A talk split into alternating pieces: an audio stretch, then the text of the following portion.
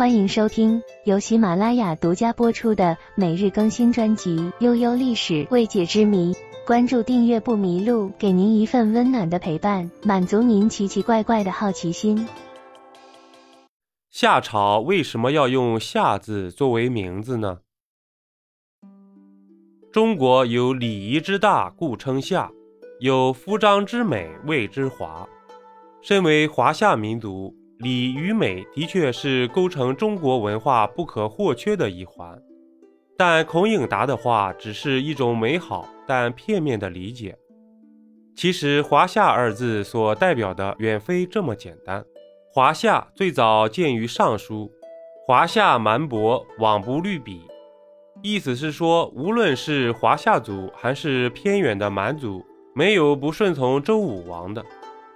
也就是说，周朝时华夏的概念就已经出现了。一般认为，华的概念与仰韶文化有关，而夏的含义则来源于中国第一个可信的朝代夏朝。那么，夏到底是什么意思呢？在当时，它又代表着什么？而夏代的远古祖先为什么偏偏要用这个字作为朝代的名称呢？现代汉语里“夏”的释义非常简单，仅有季节、姓氏、朝代、民族几个意思。但将这些含义带入到四千年前的世界之中，似乎都不怎么成立了。其中最有可能的就是季节，即夏朝建立时是否有什么重大事件发生在夏天，建立者为了纪念这件事而以此命名呢？在中国传统习俗里面是可信的，比如某个孩子出生在夏天，其父亲为了纪念这一珍贵的时刻，便给他起名。但是要想推论这种可能，首先我们要看“夏”在当时有没有代表夏天的意思。《夏小正》是中国现存的最早一本记录传统历法的古籍，据说成书于夏代。但其中并未记载关于四季分辨和季节名称的内容，也没有出现夏与季节有关的记载。也就是说，远古朝代的“夏”字是没有夏天这个含义的。还有学者提出另一种思路，说“夏”字最初代表的是牙，就是牙齿的牙。原因有两个：其一，在古文献里有将“夏”字与“牙”字互相代替使用的记载。第二个原因是两个字读音有些近似，或许在古音里更加接近，但代替使用只是临时性的。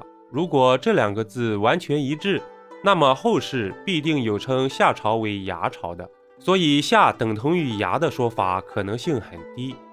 还有一种观点称，夏指的是一种昆虫，蝉，这可不是由于蝉活跃于夏天的季节特性得来的。而是因为在商代的甲骨文里有一些字代表的含义是蝉，但它们看起来又十分像夏字，所以这一联想便有了。但这种观点同样站不住脚跟，原因有两点：其一，甲骨文里是否存在夏字还有争议，学界尚未得出统一的结论；其二，假如夏有蝉的意思。那么，在流传过程中，大概率会伴随其一生，但在后世的典籍里并未发现这一点，种种说法都被否定。那么，夏字最初的含义究竟是什么呢？我们不妨从夏最基本的字形构造出发。金文里的夏这个字有些像一个扭曲的人，最上部的是一个叶字。在古文中，它代表的是人的头，比如现代汉语里的鼎、象、夹、炉、镜、盒等，这些与头有关的字都含有叶字旁。中间外撑的左右两部分就像是人的两只手，而最下面的那一部分写作“虽”，现指慢慢行走的样子，而古意中就是指脚。因此，综合这三部分，经文里的“下”。有头有手有躯干有脚，它代表的就是人，但这人并不是泛指，不是指普普通通的人，而是特指某一些人。哪些人呢？答案是夏人。夏代表的是当时的中原中土，也就是夏王朝所统治的疆域，而四方的少数民族则被称为蛮夷狄戎。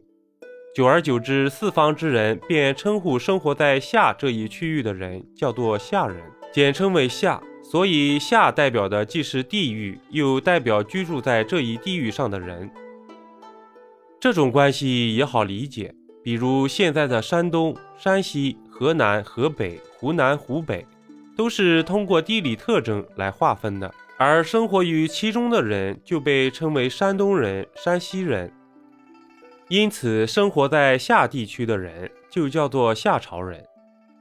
由此可以明白。夏朝为什么要以此命名了吧？正是因为他们脚下的土地就叫做夏。本集播讲完毕，点个关注，订阅一下哦，下集我们不见不散。